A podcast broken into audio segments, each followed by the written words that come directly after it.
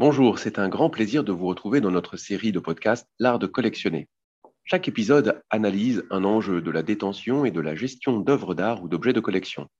Nous retrouvons aujourd'hui Céline Fressard, conseillère senior en art et directrice des projets spéciaux de la Société de conseil en art 1858 LTD, qui nous parle de l'art d'acheter des objets de collection. Bonjour Céline, bienvenue de retour parmi nous. Bonjour Laurent.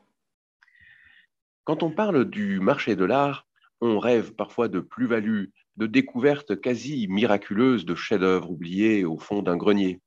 Avec l'explosion des records de prix, on a l'impression que chacun peut y tenter sa chance et gagner. Mais qu'en est-il en réalité? C'est vrai, Laurent, que si on croit les actualités, il peut sembler que chaque jour amène son lot de records de vente battus, d'artistes émergents devenant une valeur sûre et d'objets achetés au puce se révélant être un trésor. Le dénominateur commun à tous ces faits, c'est un sentiment de hasard sous-jacent. Ça laisse croire que tout à chacun peut tenter sa chance sur le marché de l'art et gagner. Mais en tant que conseillère en art, ma réponse est sans appel. Le hasard a peu de place sur le marché et les écueils sont nombreux. C'est pourquoi il est essentiel de savoir les reconnaître lorsqu'on veut acquérir un objet de façon sereine. Je comprends. Mais alors, concrètement, comment s'y prendre pour procéder? De notre point de vue, il est impératif de procéder de façon disciplinée et de suivre plusieurs étapes. La première d'entre elles consiste à consulter le marché dans sa globalité. En pratique, ça signifie que lorsqu'un client ou une cliente recherche une œuvre d'un artiste donné, pour un ordre de prix bien défini, il est utile de savoir quels sont les objets répondant à ces critères. Pour cela, on va se baser non pas sur l'offre à disposition dans une ville, une foire commerciale ou une galerie particulière, mais en regardant de façon beaucoup plus large dans l'ensemble du marché. C'est typiquement ce que nous sommes amenés à faire en construisant des portfolios ou dossiers. En d'autres termes, en rassemblant plusieurs œuvres correspondant aux souhaits de nos clients et disponibles à un moment T dans le marché global en Europe, Amérique, Asie ou ailleurs. La force d'un conseil indépendant tel que le nôtre, bien entendu, c'est d'avoir accès à un univers très large de vendeurs, incluant des marchands d'art ou maisons de vente, mais aussi des particuliers en position de céder des actifs. Le portfolio est très utile car il apporte de la transparence, de la profondeur en termes d'offres. Il permet de comparer des actifs de même nature qui peuvent être situés en différents endroits de la planète et de préciser un choix correspondant parfaitement aux attentes de nos clients.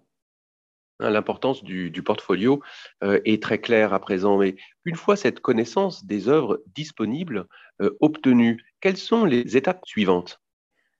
À la vue du portfolio, l'acheteur va en général exprimer des préférences. Certaines œuvres correspondront exactement à ses goûts et d'autres beaucoup moins.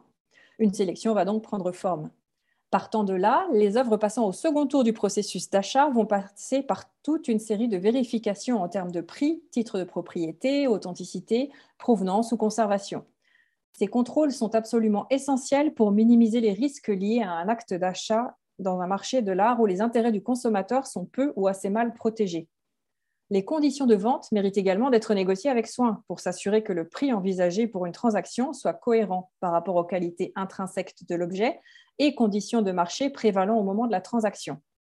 Et il n'est pas rare que nous soyons appelés spécifiquement à ce moment crucial du processus d'acquisition, notamment pour les collectionneurs qui souhaitent avoir un avis indépendant dans le cadre d'une vente de gré à gré, c'est-à-dire d'une vente privée de particulier à particulier et avec ou sans intermédiaire.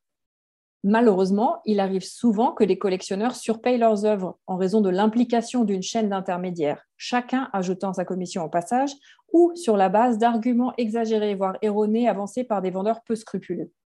Une analyse objective du prix demandé par le vendeur est donc cruciale et permettra de déboucher sur une validation ou une négociation selon les cas.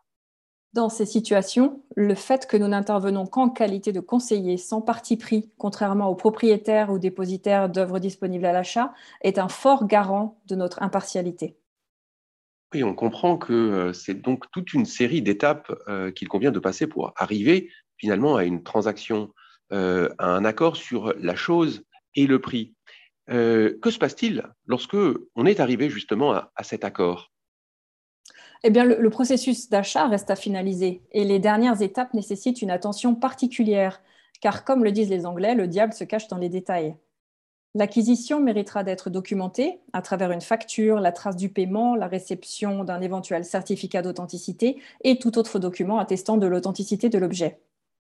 Cette documentation, loin d'être un détail administratif, s'avérera essentielle au moment de la revente ou de la transmission ultérieure et devra donc être conservée précieusement.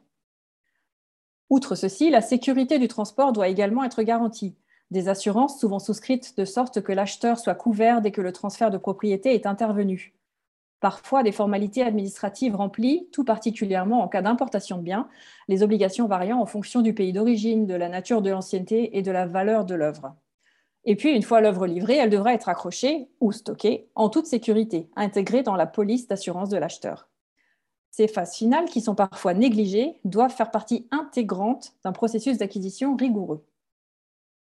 En d'autres termes, il n'y a pas de hasard sur le marché de l'art. Lorsqu'on souhaite se lancer, notamment pour acquérir une pièce, l'accompagnement de professionnels avertis est précieux. Merci beaucoup, euh, Céline, pour votre contribution passionnante. Nous nous retrouverons certainement pour une prochaine série de podcasts. À très bientôt. Notre série L'art de collectionner est disponible sur Apple Podcast et Spotify via notre programme hashtag Private Talk by Société Générale Private Banking.